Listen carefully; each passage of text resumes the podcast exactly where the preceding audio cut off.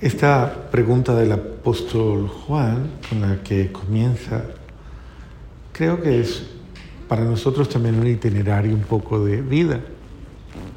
Queridos hijos, ¿quién es el que vence al mundo? ¿Quién es el que es capaz de confrontar todas las realidades que día a día tiene por su humana condición?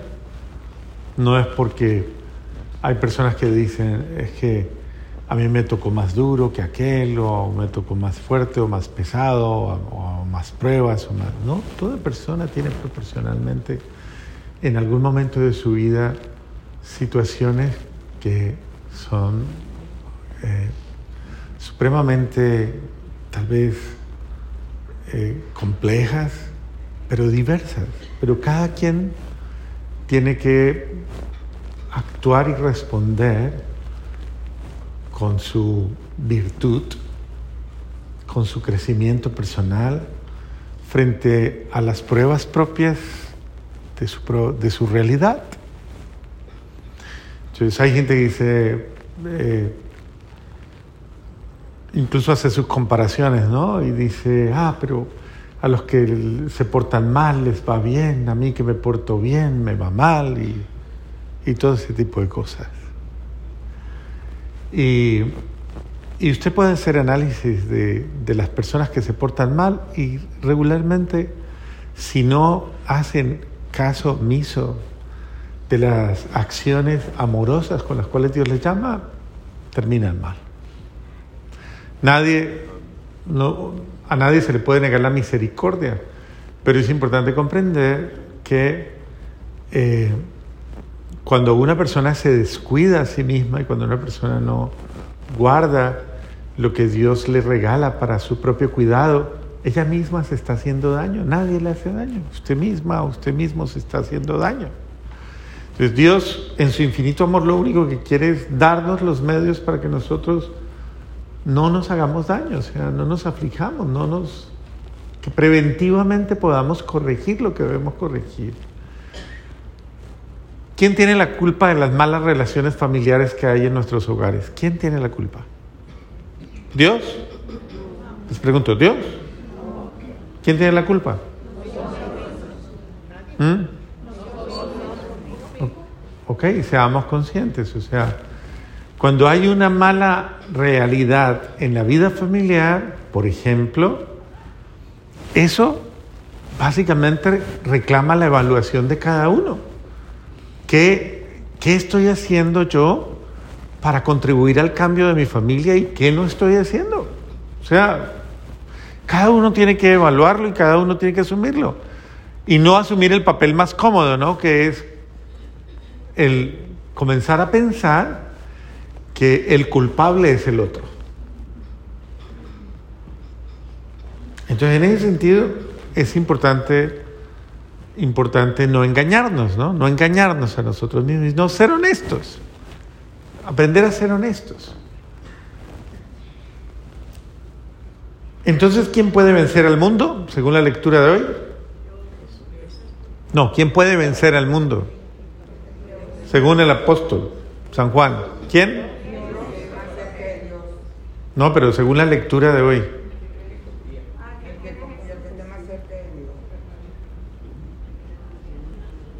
No le captaron la idea. Solo el que cree que Jesús es el Hijo de Dios. Claro, el que tiene la certeza y la convicción de que Él es mi Salvador, Él es mi Señor, Él es. Por Él absolutamente mi vida, toda mi vida tiene sentido, mi vida es protegida, mi vida es guardar mi vida ya por Él.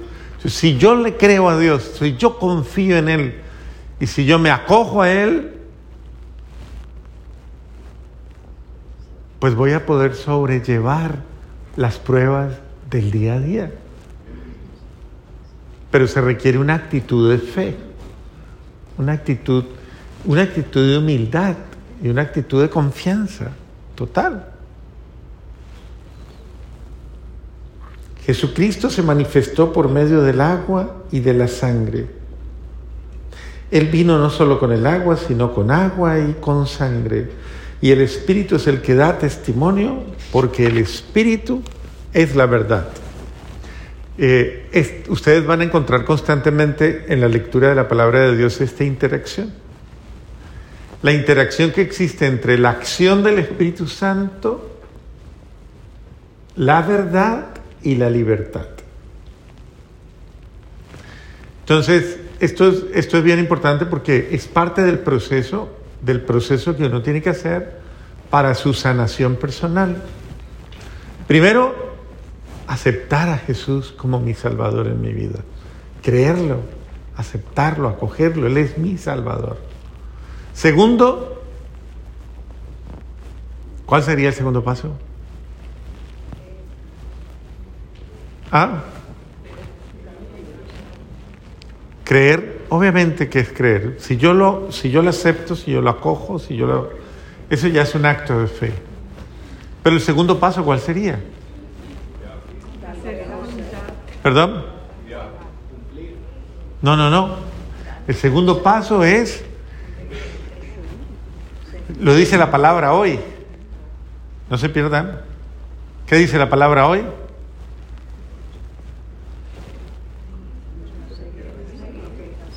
Nacer del Espíritu Santo. Dejarme guiar, dice.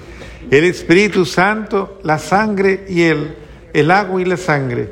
Él vino no solo con agua, sino con agua y sangre. Y el Espíritu es el que da testimonio porque el Espíritu es la verdad. Entonces es, yo le creo, yo lo acepto y recibo su Espíritu y dejo que su Espíritu actúe en mí. Cuando uno le cree a Dios, uno se abre a la vida nueva que Él le da. Porque usted sola no puede, porque usted solo no puede. Miren que esto, esto es importante grabarlo como un itinerario de vida. Uno puede tener muy buenos deseos, pero si yo no dejo que la acción del Espíritu Santo obre en mí, si el Señor no construye la casa, en vano se cansan los albañiles. Es inútil que madruguéis, que veléis hasta muy tarde. El Señor le da el pan a sus amigos mientras duermen. Eso quiere decir que el esfuerzo mayor que nosotros debemos hacer es, yo le creo a nuestro Señor, lo acojo, permito, permito que la acción del Espíritu Santo llegue a mi vida, lo invoco, lo deseo, lo dejo actuar en mi vida. Y cuando eso pasa, Él me hace libre. Porque la acción del Espíritu Santo me lleva a la verdad, me sana me libera y me lleva a la verdad, me lleva a descontaminarme de todo aquello que me está haciendo daño. ¿Y cuál es el mayor contaminante del ser humano? El pecado, el pecado que está generando todo tipo de confusión en mi vida. Entonces, cuando yo dejo que el Espíritu Santo me restaure, me renueve, me, me sane, porque es importante que tú lo entiendas, hay muchas realidades de tu ser y de mi ser que nunca van a mejorar mientras yo no permita que Dios me sane. Yo necesito sanar de la herida que deja el pecado en mi vida. Y el pecado deja heridas muy profundas, porque básicamente el, pecado impacta toda la estructura emocional, física, afectiva de un ser humano. Entonces genera, hace mucho daño, mucho daño, hiere, maltrata. Y entonces yo tengo que sanar mis afectos dañados por el pecado. Tengo que dañar mis, a sanar mis sentimientos, sanar mis emociones sanar mi temperamento, sanar mi carácter, sanar todo lo que el pecado ha, dañado en mí, ha herido en mí. Si yo no hago eso, si yo no dejo que el Señor me sane, eh, porque Él es el que, el que, el que me sana, eh, pues obviamente eh, yo voy a vivir en una situación crónica el resto de mi vida en ese tipo de situaciones que se vuelven crónicas, que se vuelven eh, constantes en mi vida. Entonces, ese es el drama de la persona que toda la vida vive flagelada por su mal temperamento, por sus malas costumbres, por eso que se le vuelve vicio, por eso que se le vuelve, se le vuelve una cosa ya irregular en su vida, ya se le vuelve algo, sí, es el sufrimiento mismo del pecado, pero son las consecuencias de, de eso que esa persona no, no, no, no ha expuesto a Dios para que le sane. Y hay gente que, créame, a mí me duele eso. Yo como sacerdote, me duele. Yo sé que un médico, un profesional de la salud, le duele que una persona viva crónicamente enferma porque nunca hace los tratamientos como debe hacerlos. No se trata, no se... Y continúa teniendo y haciendo las cosas que debe evitar, no las evita, las sigue haciendo. Y por lo cual nunca se va a sanar. Y yo como sacerdote sufro, a mí me duele cuando veo que una persona nunca sale de una situación crónica, no porque Dios no la quiera sanar, sino porque la persona no, no, no hace lo que debe hacer. No, no se ayuda, no se deja ayudar. Y entonces, ¿cómo vas a sanarte si tú no pones tampoco de tu parte, no? Esto no está en la Biblia porque la gente a veces dice, está en la Biblia escrito esto, ayúdate que yo te ayudaré. No, eso no está en la Biblia. Eso es un dicho popular, pero no riñe. No riñe, o sea, la verdad es que sí. O sea, haz tú tanto que Dios hace el resto, pero haga usted alguito. Alguito, o sea, algo tiene que hacer uno. A mí me parece que eh, en este sentido no podemos vivir de gratis también a toda hora. O sea, es importante que usted pues, ponga algo de su parte y, y Dios complementa, Dios termina la obra. Eso sí lo dice la palabra de Dios. Ese buen Dios que comenzó esta obra buena en ti, Él mismo la llevará a término. Pero es importante que yo, en este sentido sí es importante comprenderlo, que Dios, así como lo dice San, San, Agustín, Dios que te creó sin ti, ¿cómo es que es? No te salvará sin ti. O sea, Dios no va a poder hacer nada si usted no quiere. Ese es el grave problema. Si aceptamos el testimonio de los hombres, el testimonio de Dios vale mucho más. Y ese testimonio es que el Hijo de Dios, que Dios ha dado a su Hijo al mundo. Es decir, el apóstol tiene un punto muy claro, dice, a ver, el testimonio es que Él ya entregó, entregó a su Hijo amado. ¿Qué más tiene que hacer Dios? O sea, ¿qué más tiene que hacer Dios para demostrarle a usted que Él está dispuesto a hacer absolutamente todo lo necesario para ayudarle, para salvarle. Y ese es el testimonio. Dios ha dado su Hijo al mundo. El que cree en el Hijo de Dios tiene en sí ese testimonio. El que no le cree a Dios hace de él un mentiroso, porque no cree en el testimonio que Dios ha dado en su Hijo. O sea, es, y esto, en esto podemos caer muy fácilmente. Yo puedo rechazar la salvación que me viene por Jesucristo. Yo la puedo rechazar. Y la puedo rechazar en actitudes, o sea, cuando yo me cierro a la gracia, cuando yo me cierro y me abstino y me quedo encerrado y no, no acepto el perdón, no perdono, no me perdono, no perdono yo, no hago el ejercicio yo de quitar de mí esa, eh, todo ese lastre del pecado, pues obviamente yo no estoy permitiendo que la salvación llegue a mi vida. ¿Y cuál es el testimonio que ha dado Dios? Que su Hijo ha dado la vida eterna y esa vida está en su Hijo. Quien tiene al Hijo, tiene la vida. Quien no tiene al Hijo, no tiene la vida. Y, y Juan, Juan trata de esa manera todo. Es importante que nosotros comprendamos que no, no podemos caer en el grave error de rechazar la vida que le ha costado tanto a Dios, la vida que le ha costado a Dios. Entonces Dios quiere darme esa vida, pero quiere que yo valore esa vida, que yo cuide esa vida, que yo guarde esa vida, porque es, es la vida, la vida que le ha costado a Dios, el precio de su propia sangre, el precio de su propia entrega. Y por eso es importante que nosotros nos esforcemos un poquito más Esfuércese, no es, no es muy complicado, esfuércese. Esfuércese por... Yo le diría, mira, centre su esfuerzo en orar más. Centre su esfuerzo en ser más humilde. Centre su esfuerzo en entregarse más a Dios. No ni siquiera le estoy diciendo centre su esfuerzo en cambiar su mal genio o, o en cambiar sus malas costumbres, no. Centre su esfuerzo en entregarse más a Dios, en orar más, en recibirlo más, en estar más con Él. O sea, centre su esfuerzo en dejar que Él obre más en usted. Y en la medida que usted le permita el obrar más en usted, Él hará más eficaz absolutamente todo en usted. Él, él mismo obrará en usted esa sanación y esa, y esa vida nueva. Y pienso que todos por estos días estamos pensando en vida nueva, ¿cierto? Por estos días estamos pensando en adelgazar, en eh, comer bien, en hacer, bueno, todos los propósitos que tenemos, ¿no? Bueno, eso es bueno, pero es importante no quedarnos solamente en buenos propósitos, sino en dejar que el buen Dios nos ayude, o sea, es, hagamos lo necesario. Hay, hay personas que no entienden la dinámica de la gracia y la gracia no funciona como funcionan las matemáticas humanas. La gracia funciona de una manera diferente. La gracia funciona en la medida en que yo más me entrego a Dios y le entrego a Él la posibilidad de Él actuar en mi vida, Él puede transformar mi vida.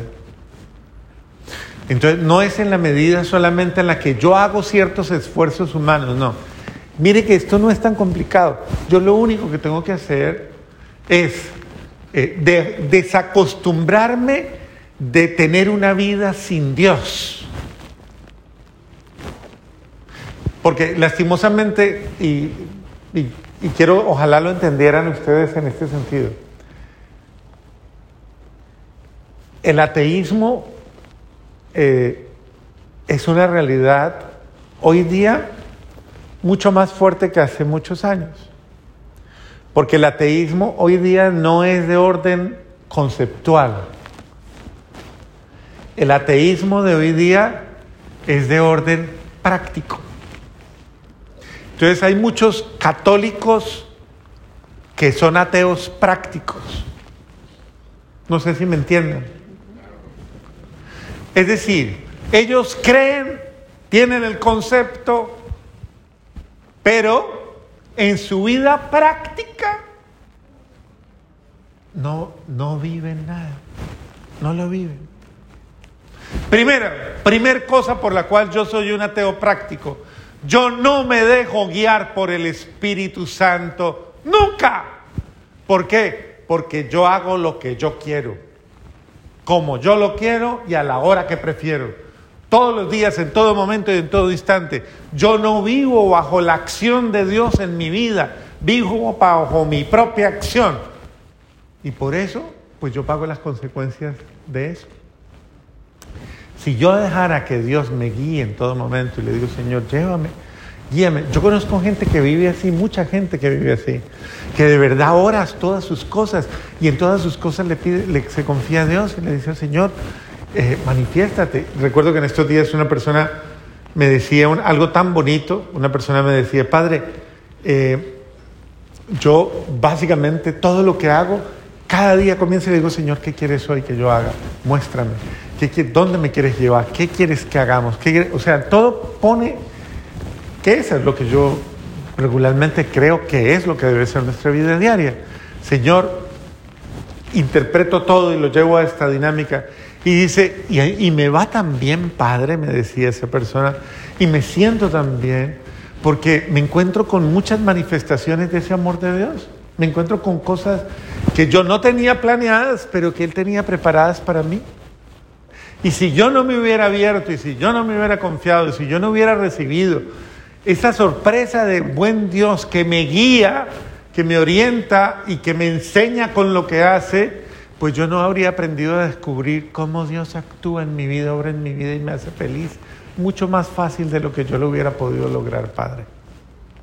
Entonces, de la misma manera yo les digo, si usted no vive así, si usted no vive guiado por el Espíritu Santo, usted es un ateo práctico. Entonces, ¿usted por qué vive? No, por mis impulsos, por mis arrebatos, por mis, por mis, eso, por lo que a mí, mi criterio, por lo que pienso, por lo que me parece. Y a lo mejor ahí no está, no está actuando la gracia de Dios. Un ejemplo facilísimo. Ah, por ejemplo, Eduardo dice, se levanta y dice, a ver, ¿y qué hago yo hoy con mi mujer? Eh, están con tiempo libre. Entonces, eh, de pronto ella, ella también dice, a ver, y yo tengo tanta... Ella, ella, ¿Será un espíritu? Se le devolvió la... Básicamente, eh, en todo sentido, ¿no? Él trata de interpretarla a ella, ella trata de interpretarlo a él, pero él nunca ora por ella, ni ella nunca ora por él. Ella nunca le dice a él, venga, nos sentamos a orar los dos, o él nunca le dice a ella, ve, porque antes de cualquier decisión no nos sentamos y oramos un ratito. Pongámonos en las manos de Dios a ver qué quiere él con los dos hoy, qué quiere de los dos hoy. Nunca lo hace. Como nunca lo hace, no estoy diciendo que no lo hagan, ¿eh? ellos lo hacen. Yo estoy solamente tomándolos a ellos como un referente no de realidad, de la verdad, sino imaginativo para que ustedes lo entiendan.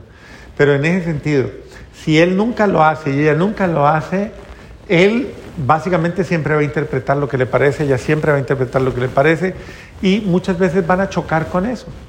En cambio, cuando se ponen en las manos de Dios y cuando los dos le piden a Dios, dame la gracia o danos la gracia de descubrir qué es lo que más nos conviene, él, dentro ya de un ejercicio espiritual, está deponiendo su ego y se lo está poniendo en las manos a Dios. Ella también está deponiendo su ego.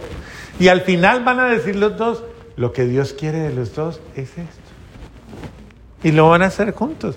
Eso incrementa la unidad, eso incrementa la armonía, eso incrementa el cariño, el amor, porque, porque si la cosa no salió como les parecía, pues a quién le echan la culpa. A Dios no le dicen, ah, vea, el Señor quería otra cosa. No era lo que... Es, entender claramente, no se van a poner a pelear entre los dos, sino que van a decir, Dios cambió nuestros planes. Y no van a decir, no van a entrar a decirle, si vivo por su culpa, porque usted es una terca y es que no deja hacer nada. O ella le va a decir por caprichoso, porque usted es un... Eh, no, no, no, no, sino que van a ir descubriendo eh, otra forma de vivir, otra forma de ser. Una de las cosas que más les hace daño, por ejemplo, en la vida familiar a las personas, es que cada quien va ir tendiendo para su lado, cada quien vive haciendo lo que le parece. ¿Y por qué la división? Porque nunca oran juntos, nunca se sientan a discernir un ratito y nunca se sientan a hablar y nunca a compartir y nunca venga oremos. Venga, que el Señor nos quite la tristeza, nos quite la pesadumbre, la pereza, que el Señor nos libere y nos sane de pronto hasta de el malestar. ¿Sabe que yo me he sentido mal con usted estos días? Yo me he sentido mal con usted. Ay, es que no quiero ni verlo. Yo lo veo por ahí y digo, ay, ¿por qué no se va a pasear? ¿Por qué no me deja tranquila?